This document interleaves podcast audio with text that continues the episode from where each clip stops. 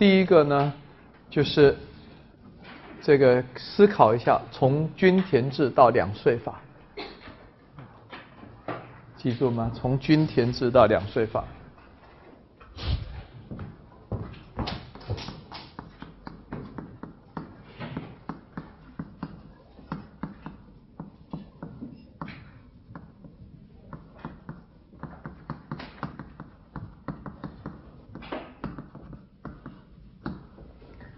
这是一个，特别是男同学上来的特别少啊。第二个题目呢，考虑一下唐朝后期的黄巢。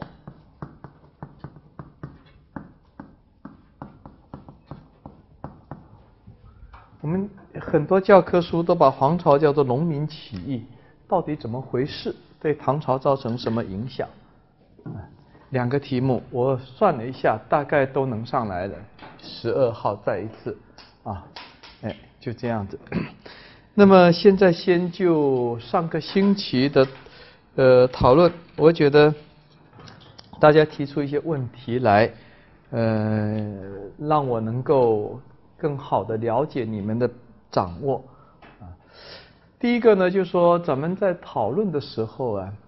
呃，去准备问题，尽可能要阅读的面要广一点，啊，呃，我觉得呢，大家阅读的量不够，啊，所以考虑一些问题呢比较单一，啊，当然也提出不不少好的问题，我希望呢能读的面要宽一点，那么一个是读，第二个呢是我们思考的面要宽一点，不一定。呃，就教科书，就人家怎么说你就怎么说，你可以自己呢展开来思考。但是呢，在引用别人成果的时候，一定要注意啊。我们现在呢，作为一个大学生啊，不要去追求说我有什么创新，我有什么创建。啊，这个中文系的系主任这个陈思和教授说了一句话，说我们现在被创新的狗追得连撒尿的功夫都没有了。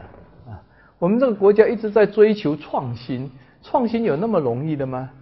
所以我们现在呢，迅速膨胀为世界上论文大国，论文是世界产量最高、引用率最低，论文质量水平也是最差，大家都是抄袭的，抄来抄去，那这个抄袭呢，会给我们带来一个很坏的影响，实际上呢，是你的人品被人家看低了，啊，这个。我们我们把这个自己非常宝贵的、非常珍贵的东西，简单的把它出卖掉了，很可惜。所以呢，引用的时候一定要注意别人的成果，要把它讲清楚是谁的成果、谁的观点啊，讲清楚。你全面介绍别人的成果，本身也是一个成果，而且还让人家感觉到你非常的博学。我举个例子，这个，呃，我们中国做唐代文学有一个泰斗级的学者，这个中华书局的很有名的，姓傅啊，啊，傅先生。那么他曾经有一次跟我讨论一个问题，就是讨论武则天时期的科举问题。他写了一本书，唐代的科举文学很有名的一本书。然后我就跟他讲了，我讲了我的两点想法，啊，我说武则天时期呢，可能是唐朝科举制度受到严重破坏的时候，因为他为了政治斗争的需要，啊，所以他不按制度来。后来我回去我给他查一下子，唐朝呢中断十年不不做科举，啊，不进行科举考试，不通过正常的途径选拔人。那就是通过非正常的途径去拔人，我就给他写了一封信，啊，其实是一个很简单的讨论，私下讨论，所以信也写得很随意，啊，后来他写的一篇很有名的文章，啊，他这篇文章在反驳现在教科书里面一再提到的武则天开创殿试，是吧？科举的殿试其实是没这回事，误传。但是呢，中国很可怕，这个误传的东西一旦形成舆论，大家都不愿意去改，大家人云亦云，拿起来就有个教科书怎么说就怎么说，教科书说的里面错的一塌糊涂，但是呢，我们按教科书说就很保险，一说大家没人，那教科书说的，啊，所以他是在批判这个问题。哎，他就把我的信整篇的引用出来，啊，我就觉得我对他是肃然起敬。我觉得这是一个很私下的，我们私下谈的话，啊，私人之间的戏，他都非常尊重你的一个成果，所以我们要养成一个好习惯，非常好的习惯。呃，这两年北京大学有一个很有名的隋唐史教授，叫荣新江啊，大家可能知道荣新江教授，他专门为研究生写了一本书，就是讲学科规范，怎么去引用啊，呃，怎么去写论文啊。我说他做了一件好事，真的是一件好事，因为中国呢现在没有一种规范性的东西，特别是大学生入学。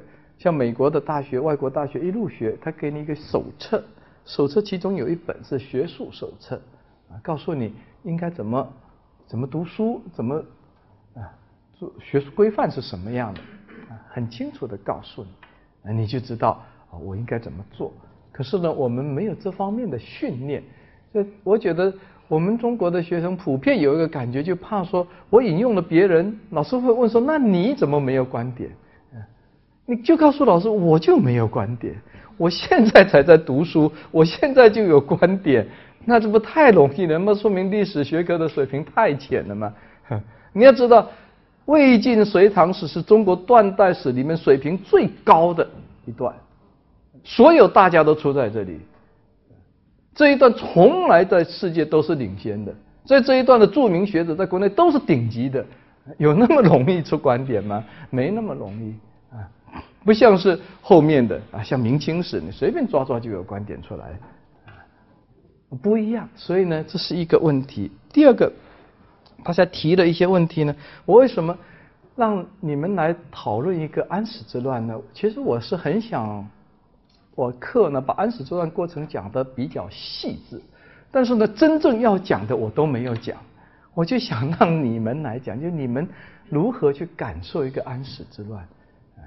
因为大家读历史，你看特别喜欢轰轰烈烈的事件，安史之乱就是一个轰轰烈烈的，把唐朝的整个历史把它改变了，整个历史进程方向把它扭转了。那这这个扭转到底只是一个军人叛变、地方反叛中央，还是说这个事件背后给唐朝有没有带来更加深刻的影响？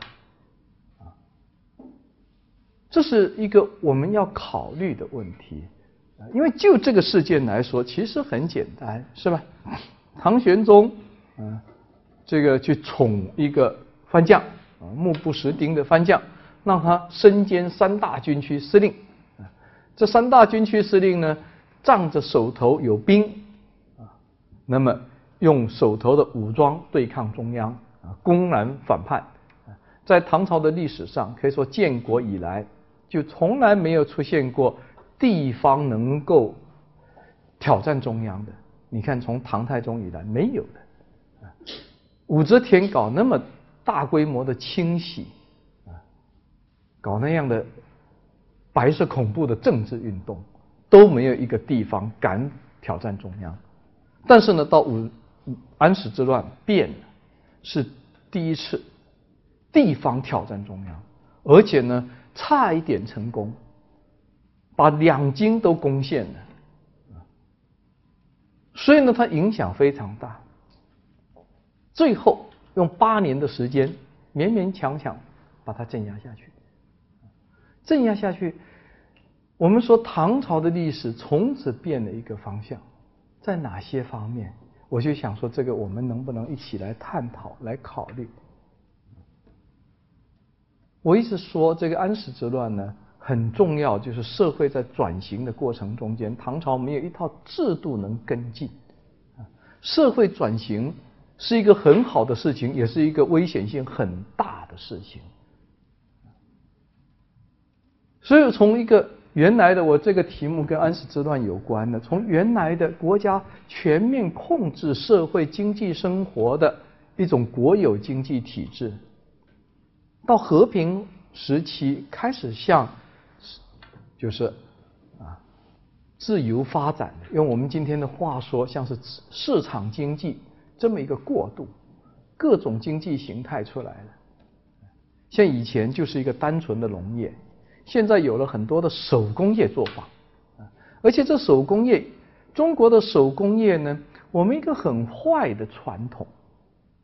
前两天突然间，上海有个老总给我打个电话，啊，跟我讨论一个问题，他说为什么在中国呢，这些工匠、这些技术都传不下去，而在外国都能传下去？很简单，你就看这几年什么电锯、电刨出来以后，中国的建筑全衰落了，传统建筑没人能做。我所知道的静安寺重修的时候啊，这应该上海同学有见过静安寺是吧？他用这个缅甸油木来重修静静安寺，他要求一个用传统的方方法建啊，不用铁钉，不能用铁钉。现在的木工都是像剪裁衣服一样，几条线画了以后，铁钉直接就敲了。他不要用典型的中国古代那种斗拱的建法来做，结果呢，就找不到能做的工匠啊！才一二十年，我们就把一种记忆彻底丢掉。那我们创造了一个莫名其妙的词汇，这个是全世界没有的，叫做科技。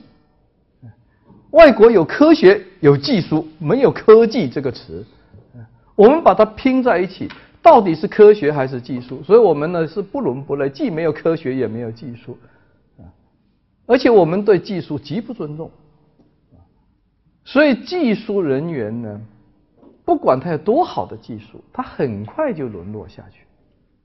我们这样子，改革开放这二十年，用这种机器的生产以后。大量的技术都流失了，没有了。我在日本高野山一个校长家里，我住在他家里面，他拿出来福州的那种用漆器脱胎仿铜器做那个汉长信宫灯，摆在那边就是一件绝美的青铜器，我碰都不敢碰。后来他告诉我，这是一个漆器，福州做的，拿起来轻飘飘的一个漆器。那么好的工艺，现在你到福州去找看看，没有一个人能做了，工匠全部流失了。工匠肯定叫他的后代，你叫自己的儿子再也不要去做这个活了，养不饱的，吃不饱饭的，都要去做那个山寨。为什么中国的技艺、技术在社会上不受到尊重？像日本，你看。这些技术工匠是被指定为叫做人间国宝，充分尊重。在欧洲也是如此。我的邻居是上汽的老总，他跟我讲，他说那个德国大众汽车的总经理，双休日在家里干什么？把自己的汽车拆成零件，再把它装回去。这就是一个他的喜欢，这就是一种哎技术怎么去装。你再看欧洲做的瑞士手表，瑞士手表到中国呢是变成，我觉得就变成一种意意味全变，变成一种腐败的象征。我戴一个表，这个表什么牌子的？江诗丹顿的，五十万一个，你有没有？啊，是显示的，人家不是，是那种对记忆非常喜欢的人。我非常喜欢这种东西。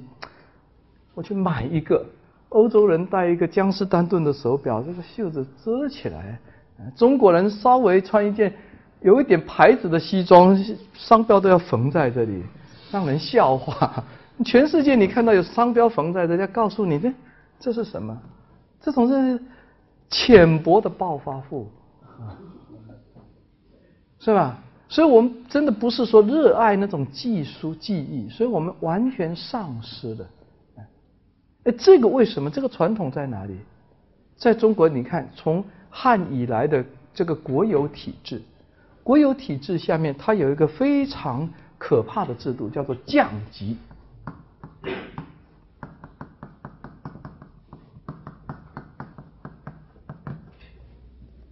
我一直说，中国呢，你不要被编入户籍，编入户籍你就麻烦了，编了一旦入籍就要世袭，这传统延续到今天啊。今天你看农村户口，农民能不能进城？不可以啊，户籍上就给你打上去农村户口，对不对？我们打的是什么？非农业户口，所以我们是城市人高人一等，这就是籍。这中国几千年的传统，几千年的籍。那这一种传统，你到国外去，你会觉得无所适从。像我们这个户籍是天大的事，嗯，到公安局去啊。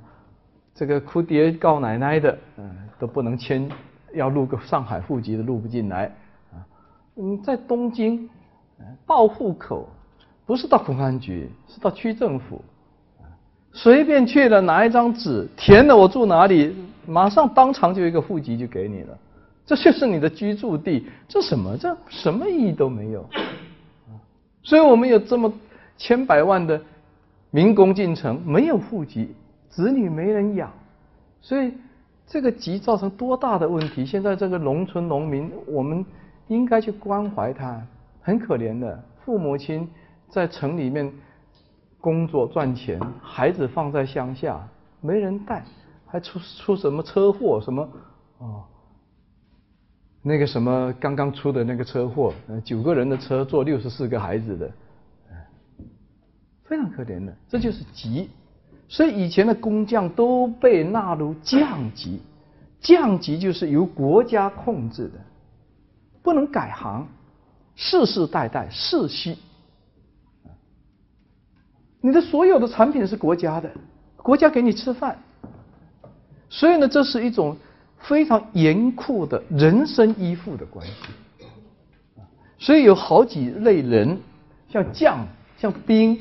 中国好男不当兵，因为兵也入籍，世代当兵，啊，好多这种级，所以这个降级是其中的一种。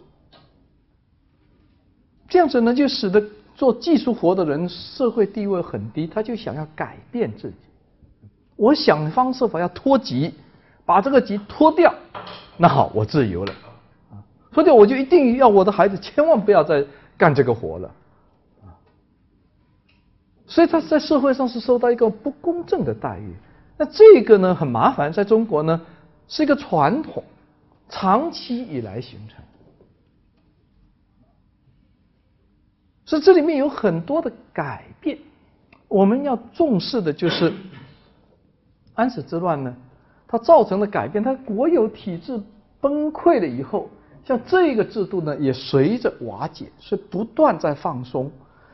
放松到最后，那么唐朝就开始规定，原来是这个人生完全依附国家的，后来变成说你必须一年有一个月是无偿为国家干活，那剩下的时间怎么办？剩下的时间你就可以做自己的工艺品到市场上去卖，这样手工业就发展出来了。所以在中国古代呢，叔父。经济发展的经常是这种莫名其妙的国有体制啊！我一直说了，国有体制起源是动乱啊，像三国的动乱人和土地流失以后，国家强制的把它结合起来，最后成为一种国家去操控整个社会生活的一种制度。但是到和平时期，它还是这一套制制度延续着。唐朝就是这样一种制度。现在呢，和平了，啊，长期的发展，这个制度呢，使得整个经济生产窒息。所以要在一定程度上要解放它，就是解放生产力。啊，我们政治学说的马克思主义这个理论里面一直说的解放生产力，这是千真万确的。马克思主义理论是正确的，啊，我们不要去低估它。所以问题就是解一解放生产力，那么经济就蓬勃发展。一发展就出了什么？那这个手工业一发达就要交换，一交换就要货币，啊，这交换的额就超过了农业，所以政府的税收就要由农业税向这个工商税转移，啊，所以整个社会呢可以说。经过唐太宗以后，到玄宗七百五十五年，你算啊，从六百一十八年建立到安史之乱七百五十五，这数学减一减，多少年的发展？一百一百四十年的发展，这个变化太大。我们改革开放到现在才三十年，对吧？经济完全面目皆非了。它是一百多年，但是这一百多年欠缺在哪里？整个体制没跟上。而在这个过程中间，它有个很大的，就冲破很多限制，很多限制在冲破。唐玄宗没有本事，没有能力去建立一套新制度，但是呢，他确实在很多方面啊，就事论事，他就把很多解放出来，大量设史职，我们说史职。那么，一个经济蓬勃发展的时候，最重要的，我觉得呢，是一种气。这个不是讲气功的气，我也不想跟你们讲风水。这个气就是一种精神面貌，社会有一股气。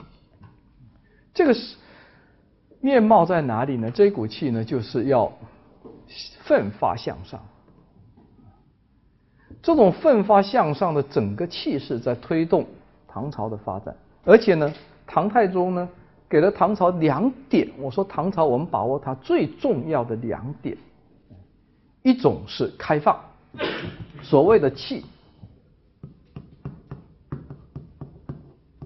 唐太宗不保守，好的通通都可以进来，对世界开放，所以呢，成为一个世界中心帝国，什么人都可以来，什么文化都可以来，什么好东西都可以来，啊，我就把唐朝不是变成一个世界工厂，我把唐朝变成一个世界熔炉。什么好东西都到这里来融，融出来的就是我的，我的就是世界最好的、领先的、顶尖的。这个做法我一直说跟今天的美国非常的相像。上上两个月，哈佛一个教授专门跑我家来跟我聊这个事。我说，我觉得今天的美国就像当年的唐朝，就是这个做法。今天美国也是做熔炉做法，是吧？你人才来，我要的是你的人才。你们这些什么复旦、北大的毕业，毕业都到美国去留学最好，人才抓到了，我就把什么东西都能做出来。好，一个开放，一个呢是多元文化。你既然要开放，你就要有开放的胸怀。你没有这个胸怀，你开放是没用的，人家不会来的。你是排外的，你不能排外，所以你要承认。文化的多元性，多种文化并存。我们看个例子，像唐朝，唐唐朝立国姓李，自称是李耳的后人啊，这个当然是附会。但是既然是李耳的后人，所以道教就是应该是他认为是最重要的，是他老老祖宗的宗教。所以唐朝是崇道教，是推崇道教的。但是你看到他对佛教镇压了吗？中国历史上所有佛教跟道教的争论，所有佛教遭到镇压的事件，背后都有道教的影子。道教去挑唆这个君王来镇压佛教。但是在唐朝唐太宗以来，唐太宗就喜欢道教，但是呢，他容忍佛教。这个玄奘。跑到印度去取经，是叫做什么呢？违法出国，没有申请护照，走了，直接就去了偷渡，偷渡回来是要严惩的，但是偷渡回来，唐太宗欢迎他，他成才了呀，世界级的佛教大师回来了呀，就不能再小鸡肚肠了呀。嗯，隆重欢迎，而且大慈恩寺现在是西安最漂亮的地方，盖的大慈恩寺广场在那边，那个大雁塔，还在，那个大雁塔就是给玄奘译经用的，在里面给他道场，译了经以后，亲自给他写序言，我们练书法，练王羲之书法。大唐三教呃，大唐三藏圣教序谁写的？唐太宗写的，为谁写的？玄奘写的，是吧？后来王羲之的后人智勇去集王羲之的字，啊，弄成了一个啊《大唐三三藏圣教序》，变成最有名的书法。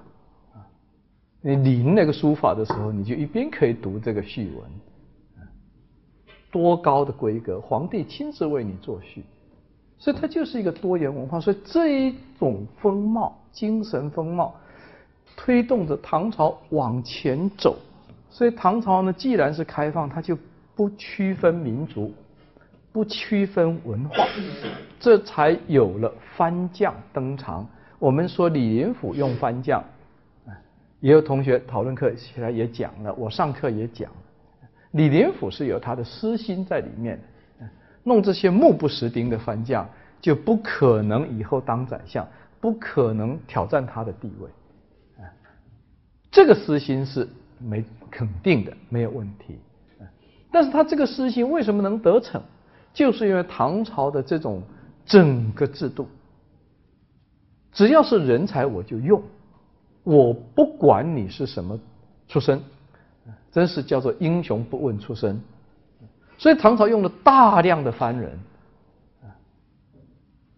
你看和这个呃安禄山同时的有一个叫哥舒翰，是吧？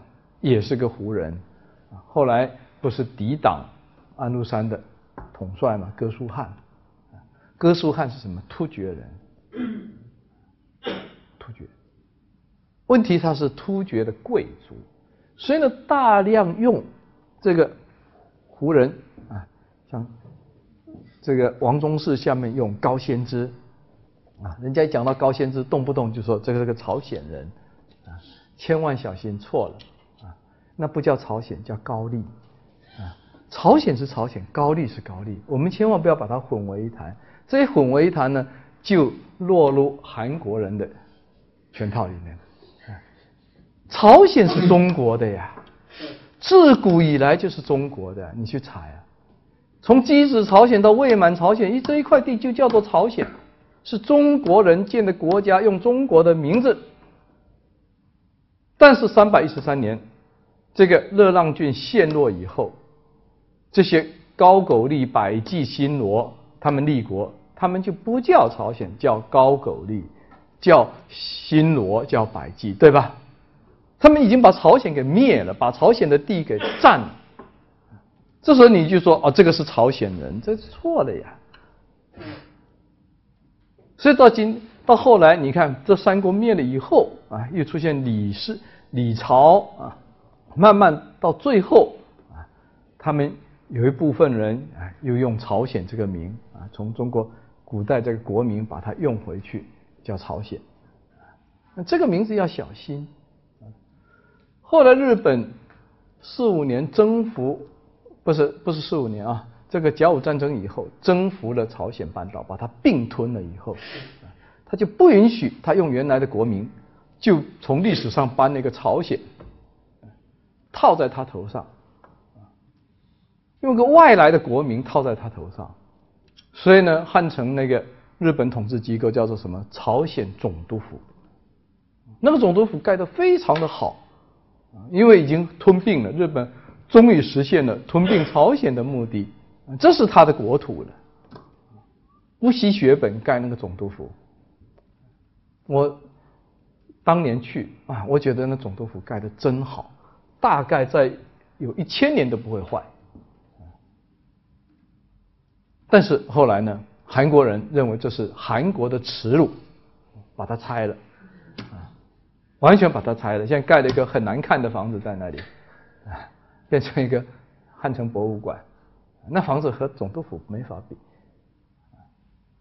所以呢，韩国人就很烦人家叫他朝鲜，一叫他朝鲜说你这个是不是日本人欺负我们才这么叫？我们叫韩国，而且呢，这个民族自尊心的一种逆反膨胀，非得叫做大韩民国，汉字要加个大字。英文就没地方加了，是吧？英文你的国名加个 big 很难加的，加不进去。所以呢，就是一个韩国嘛。可是呢，汉字就叫做大韩民国，这种你看一种心态，你能感。所以呢，大家知道，像高仙芝这种人，你是不能把他叫做朝鲜人，千万讲准确一点。什么黑池长直什么啊？唐朝这些名将是高丽人，是新罗人，是百济人，你讲清楚！一混了你就麻烦了。所以呢，用了很多。那么只是说李林甫有目的的去选拔一批目不识丁的番将。那么番将的代表就是安禄山，安禄山、史思明都是目不识丁的。两个人的经历非常相像。安禄山是偷羊，差点被宰了，哇哇乱叫，所以呢，张守珪怜悯他，把他留下，没斩，没斩，后来他立功啊。后来又很会拍马，啊，长得又非常肥硕，在玄宗面前，嗯，扮演活宝的这个角色，啊，所以这个活宝演得好，啊，一路青云直上。另一个和他搭配的史思明，也是一个啊胡人，史思明跟他正好相反，骨瘦如柴，啊，人长得非常的难看，啊，这个是肩是耸的。啊，背是驼的，嗯，那个相貌就是像这个千年坟墓爬出来的幽灵，所以谁看了都不喜欢的。所以你看史思明一直提不上去，那史思明呢也是能够上来啊，也像安禄山一样都是死炸的。他欠了这个官债，在唐朝欠了一屁股的债，还不起。还不起呢，像温州商人一样一走了之，啊，跑到那个西，嗯，那个地方去躲起来。跑到那个地方正好被人家抓起来。唐朝和契丹和西不是边境打仗吗？好，你们这跑来了，正好落网，抓起来，抓起来就要杀他。你是唐朝人呢？史思明又跟安禄山一样，哇哇大叫啊，就说我是唐朝派来的使者。我是来见你们国王的，所以人家把他带去，带去见酋长，他就告诉他我是唐朝派来的，现在呢，嗯，要跟你们啊和亲，公主要下嫁给你，国王大喜，马上告诉他，你要派人去迎亲，国王派一个人去，只是你说这不行，级别不够啊，要他派出那个国家顶级的那个将军，带着人。跟他一起回去迎亲，迎和亲公主，啊，真的把这个将军派来了，跟着他回去，啊，半路上他先派个人跑到那个这个这个唐朝的边关去，告诉他，现在呢这个契丹啊起兵要来打我们，要偷袭，你们赶快做好准备，啊，好，唐朝接到报告，啊，步兵布阵等他。啊人家是来迎亲的，呃，这边告诉他是来偷袭的。好，唐朝是有准备，对方是没准备的。一来的全部绑起来，啊，抓了直接送到朝廷里面去领赏，把对方的头号将军抓了。你看，史思明的功劳多大？于是就提上来了。所以跟安禄山一样，都是属于这种不择手段的欺诈上来的人。那这种人呢，在一个社会走向功利的时候就有用，像在唐太宗的时候，这种人就很难出来，因为我们说过，唐太宗呢一直强调一个社会要稳定，一定要有信义，所以有很多手段。唐太宗不死，不是说他不懂，他一个打平天下的人，军队打仗从来都是以诈取胜的。你看有哪几支军队老老实实在那边打？但是呢，人家都玩过以后，现在知道这个社会呢要恢复稳定，就一定要讲诚信，不能都使诈，不能都功利。但是呢，到玄宗的时候要求功，要建立功业，所以呢，好用了，嗯，你立功了，把对方大将抓来了，好提上来。所以这样子就造成一个什么呢？投机取巧的、功利的小人什么都上来了。所以呢，我们说一个小人出现，这个呢不要去追究某个人啊，不是某个小人，这是一种制度的问题。你不从制度根本去解决，你说哪个是小人？你指给我看，我把它撤了，你永远也撤不完啊！遍地都是小人，遍地都是贪官，你怎么撤？撤到最后弄不好，你还被人家撤了。所以你要从制度上去解决，要从制度上去杜绝它。你问题出在制度的鞭子，逼着你去偷，逼着你去抄啊，逼着你去急功近利，那我们就应该改这个制度。是这个这个问题出来以后，我们才看到有大量的像安禄山这种人起来，起来以后他造反。造反，我们就要现在我们现在要考虑的就是这个问题了。就我要你们来谈的，造反的后果是什么？造反的后果后面我们不说，藩镇割据、朋党什么，后面我要讲课要讲。这个急功近利，这种专制集权的统治，最想找的就是替罪羊。没有人会去检讨我的问题，没有人会检讨我制度有什么问题，谁都认为我是对的，我这么做都是对的，所以问题肯定是不是小人就是奸臣，不然就是红颜祸水，所以一个一个去找啊，红颜祸水，杨贵妃把他杀了嘛，对吧？这就是一个明显的替罪羊了，这个安禄山造反。为什么？就因为他是胡人，所以胡人不可靠。好，以前的观念回来了，非我族类，其心必异。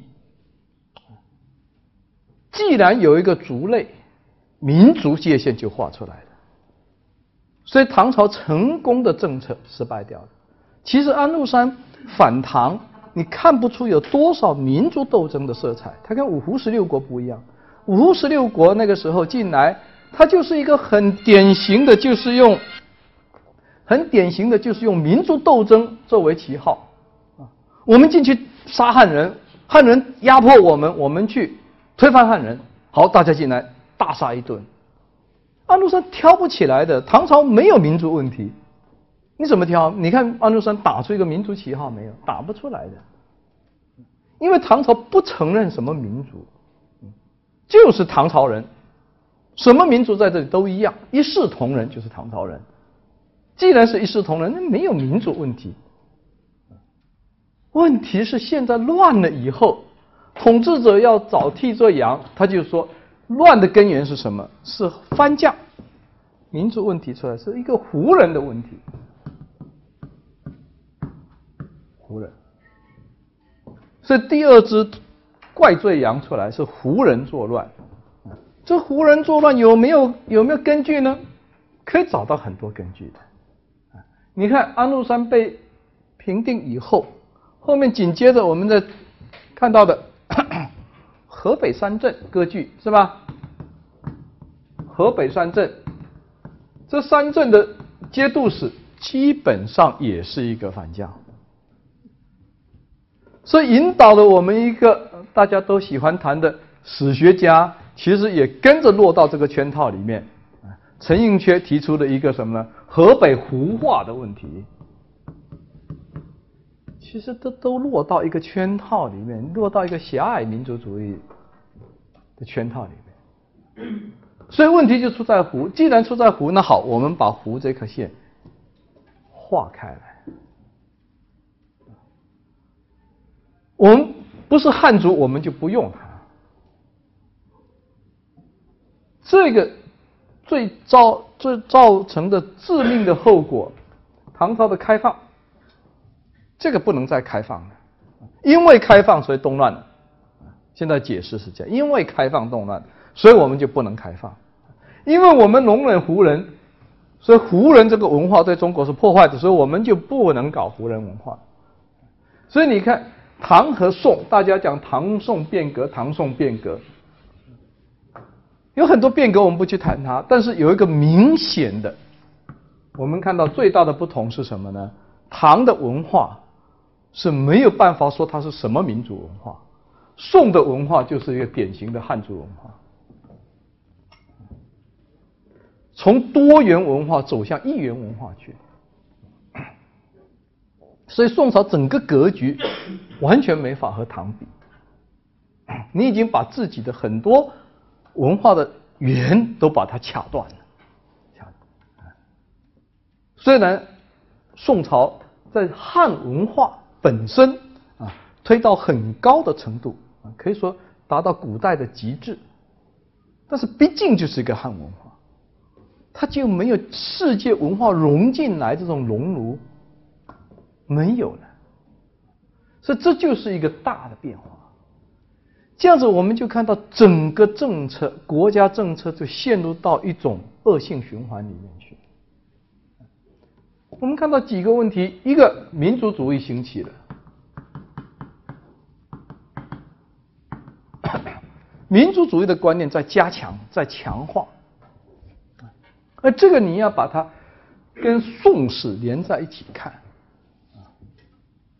我们反胡人在安史之乱以后开始出现这种苗头，这个苗头是不断在加强，不断在加强，加强到五代，五代出了一个石敬瑭，把幽云十六州都割给了契丹，割了以后就造成了整个华北经常受到侵扰，所有的制高点都在人家手里，人家又是骑兵，你又是步兵。你能守的这些山都被石敬瑭卖掉了，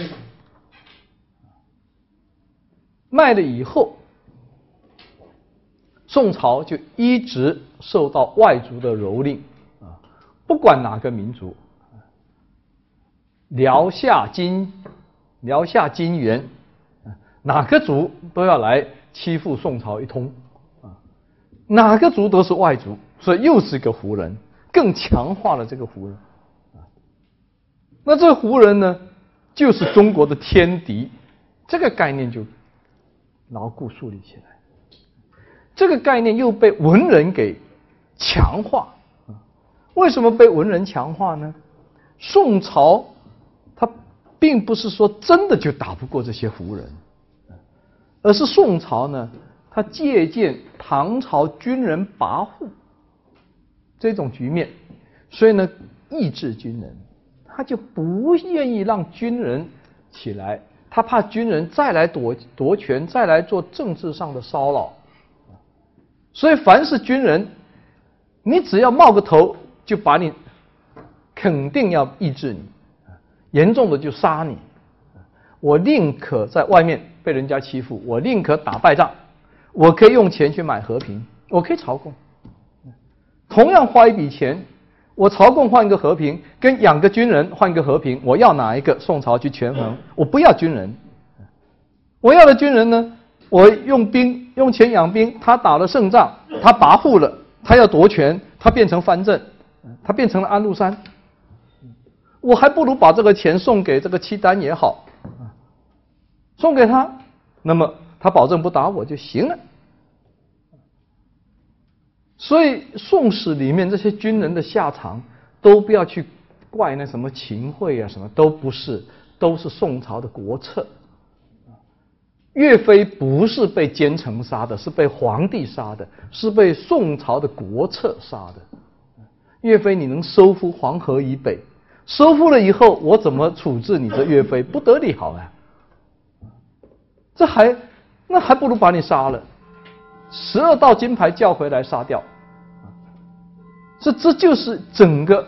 那么宋朝你就看抗金的时候，北宋被灭了以后，压到了长江这一线，在那里积极抗清的不是军人，军人被政府死死压着，所以呢，统兵的大部分都是文人，是吧？辛弃疾，啊，像这一种都是文人统兵，文人靠着一股。爱国的气在那边拼死的抵抗，还借助了先进的火药火炮。但是这个文人呢，就会把这个民族主义的东西把它吹高起来，所以变成一个民族主义极为高昂的。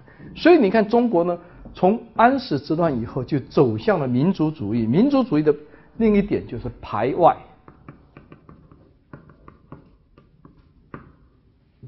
所以这就是一个大变化。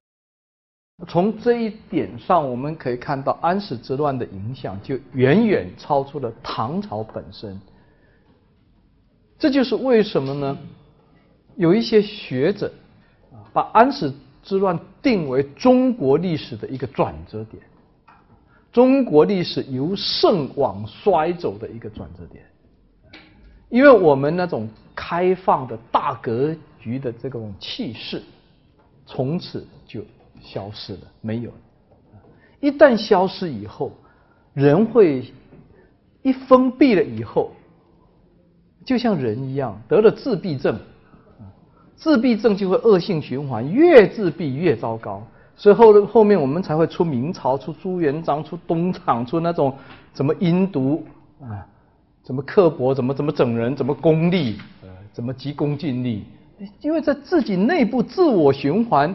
自我激进、自我叫嚣啊，在一种自我叫嚣里面啊，获得一种自我安慰啊，通过自我安慰、自我打气，给自己壮胆，这变成后半部中国历史啊。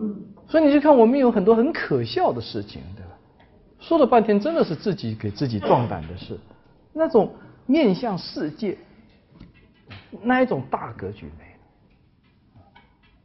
所以你把这个连起来，我们就要看到，像你们就是生活在一个比较好的时代，我们封闭到了极点，到了文化大革命，那简直是蠢到无可比喻的，比安禄山时候还蠢。但是呢，因为这个蠢，才有了今天的改革开放。这个今天也是讲开放，什么文化我们都要融进来。唯一的缺失和唐朝比。我们缺失在哪里？我们冷静去想，我们今天的开放呢？自我不够，底气没有，所以我们今天开放很多是崇洋媚外，繁洋必好啊，连历史都要去读美国人写的中国历史，失去了自我。近代被人家打趴下去以后，看到洋人就低头，不像唐朝。唐朝是一个世界大国，是以我为本，我一个很有自信的人的开放。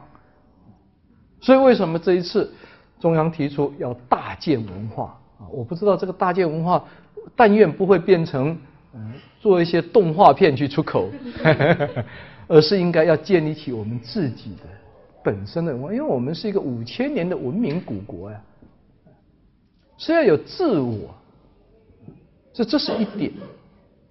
第二点呢，我们要注意安史之乱，其实有个背景。我非常希望你们读书的时候去注意。我注意到一个什么呢？一个很大的转折点在天宝十年。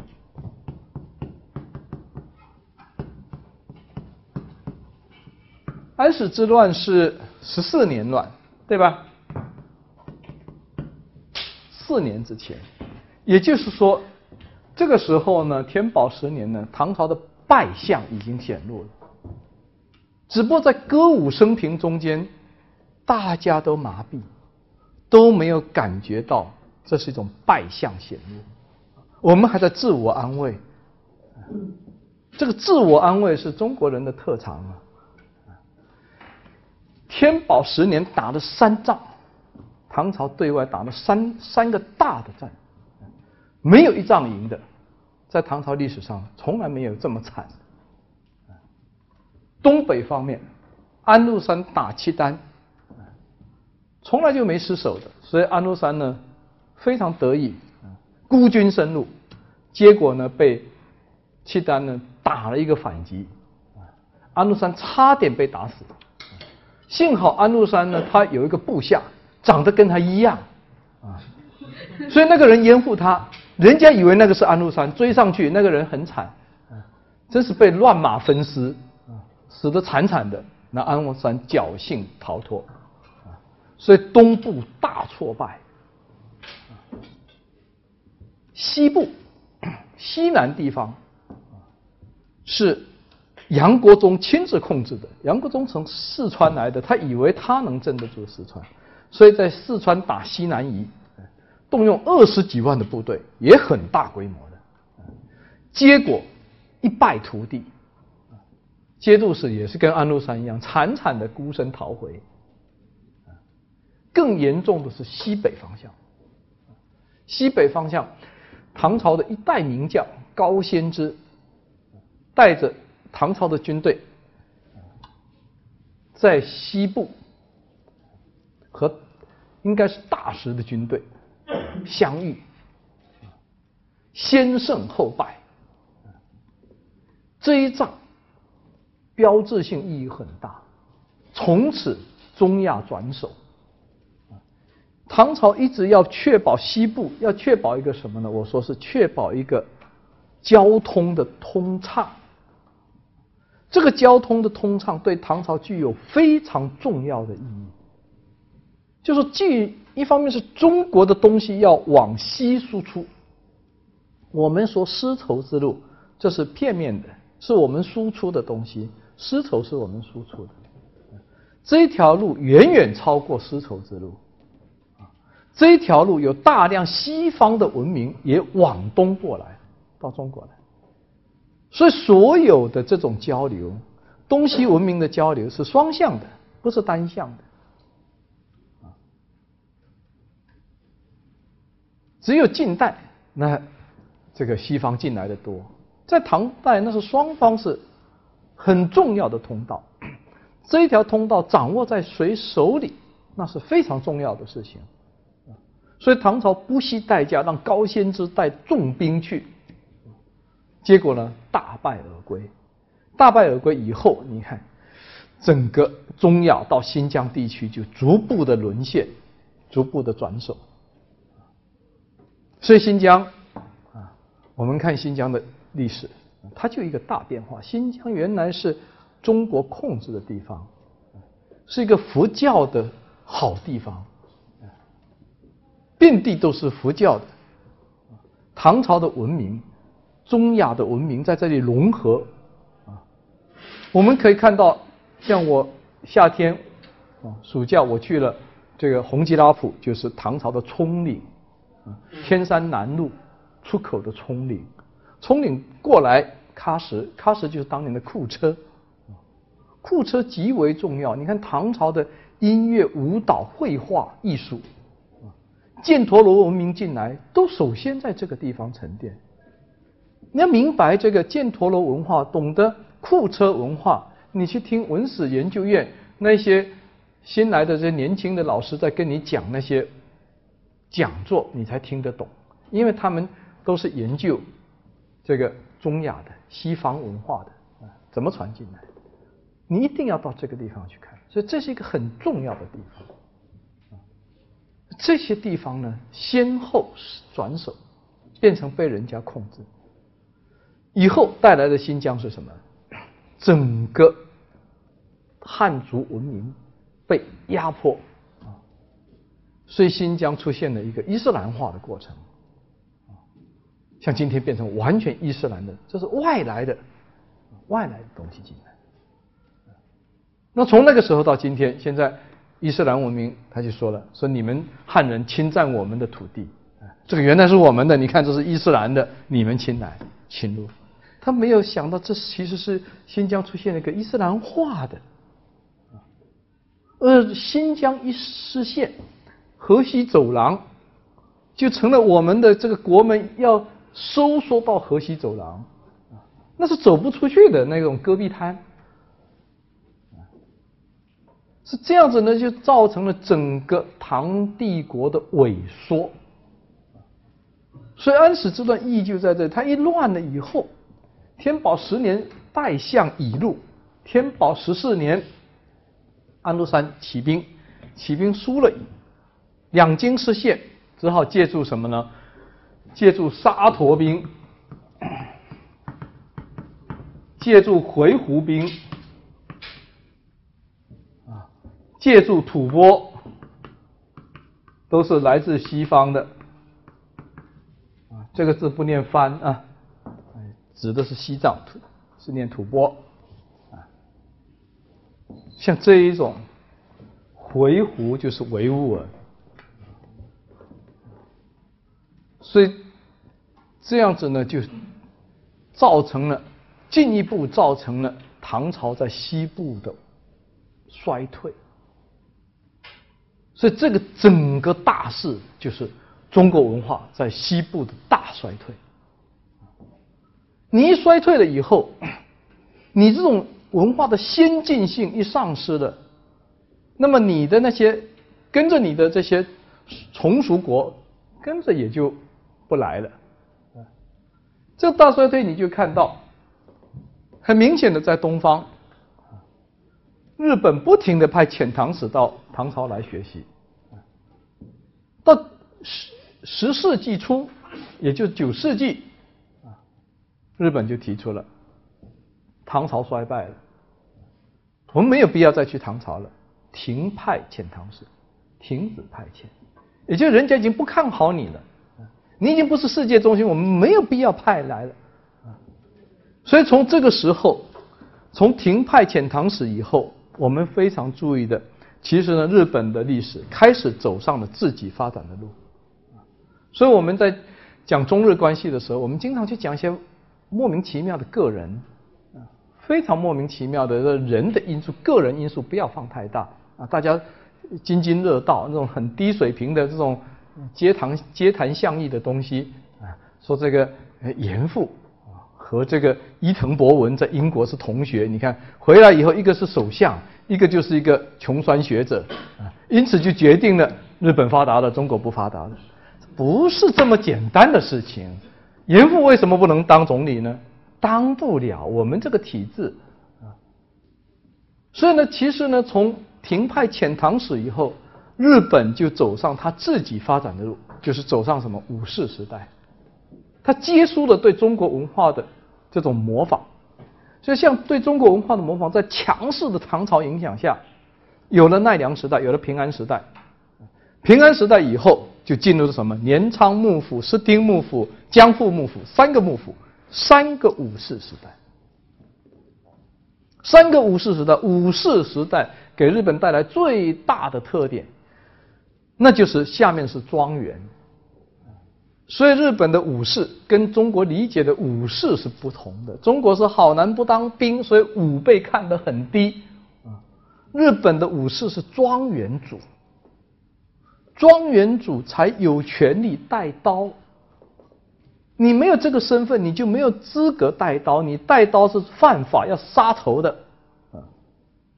所以我是一个社会上层人。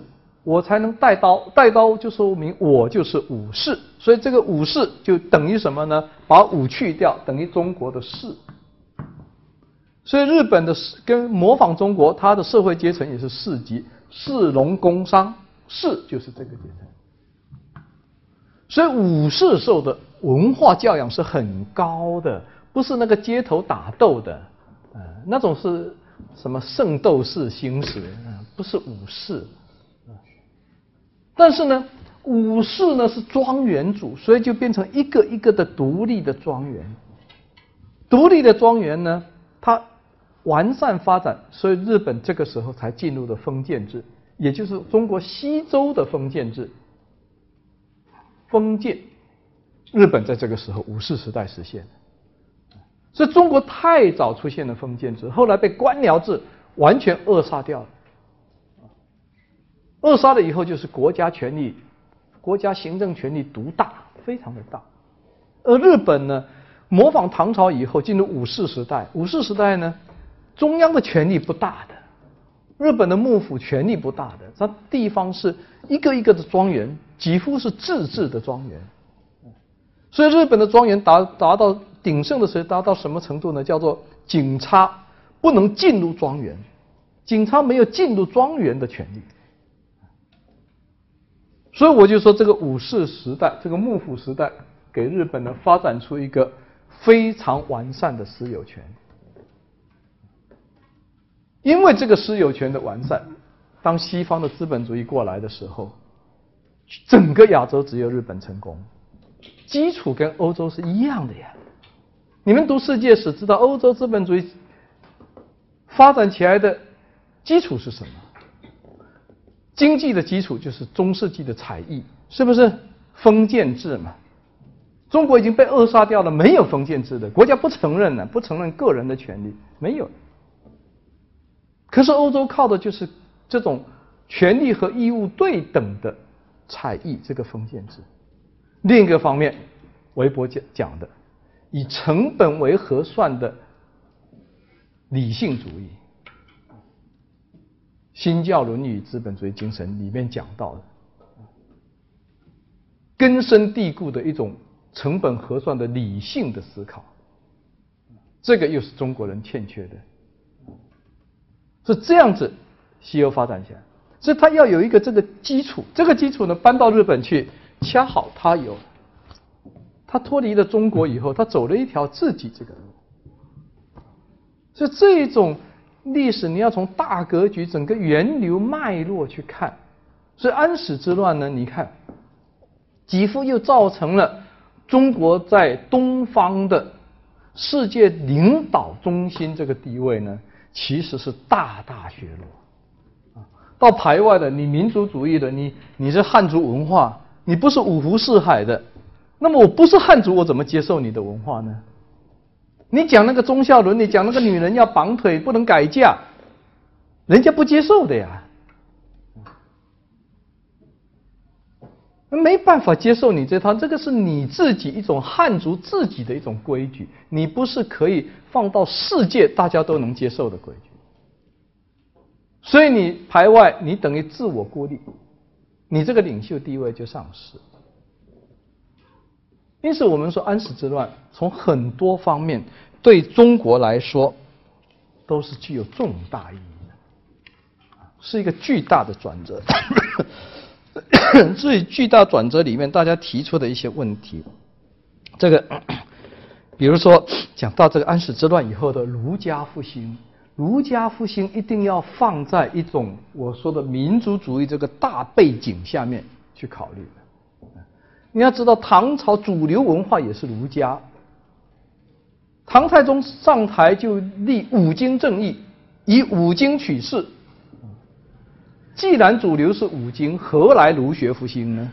就没有复兴的问题，只不过是唐朝的儒学是各种文化融合在一起的，国家主导的一种儒学。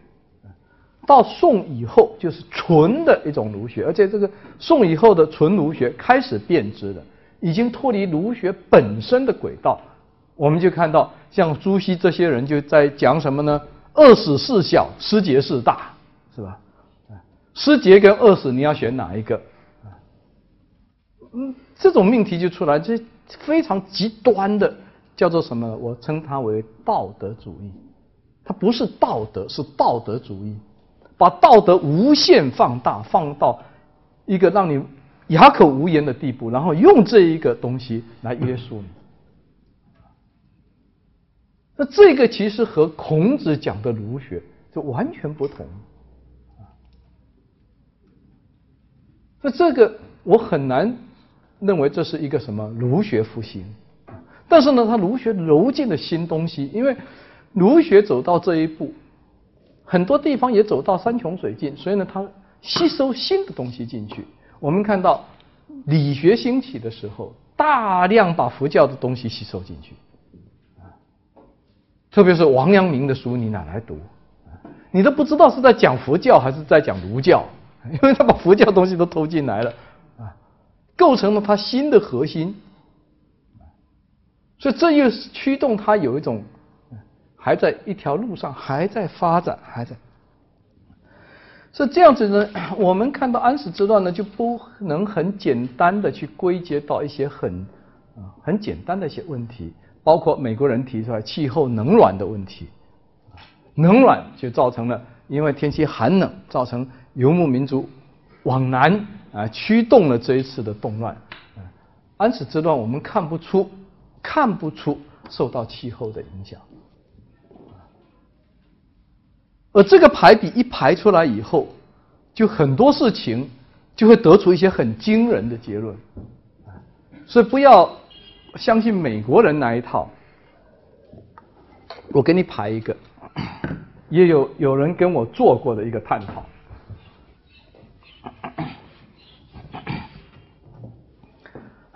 日本人做了一个研究，他注意到唐太宗和李建成争夺太子的位置，是吧？争夺继承权。每次唐太宗失利，啊，明显不行了，这个时候突厥就打进来了。突厥打进来，只好靠唐太宗去去抵御，他逃过了这一劫，立功回来就不好不好这个。处罚他啊，然后不打了，跟太子又斗起来了，斗起来他又不行了，不行，突厥又来了，好，就有人把他这一排比，排比就得出这个什么结论？可想而知，李世民里通外国嘛，勾结突厥嘛，他一不行就叫突厥打嘛，因为他跟气候这种是一样的，我两条曲线来，你看这两条曲线重合，重合就说明就是这个问题啊，所以一个经。惊人的结论就出来了：李世民勾结突厥，以突厥为外援，啊，成立吗？你们去想，完全不成立，连个可能性都没有。你想，李世民和太子斗，整个国家机器掌握在太子手里，那个时候也有情报部门的呀，国家安全部是吃素的。一次被你蒙过了，每次都如此。